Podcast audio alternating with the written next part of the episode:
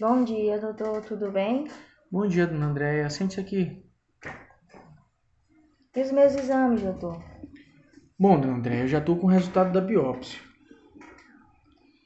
E o que foi que deu? Dona Andréia, a senhora vai ter que consultar um oncologista. Quanto antes a gente começar o tratamento, melhor vai ser o prognóstico da doença. Meu Deus, eu tô com câncer, doutor. Dona Andréia, a senhora tem um carcinoma sim, mas a gente descobriu ele em estágio bem inicial. É Uma lesão tratável.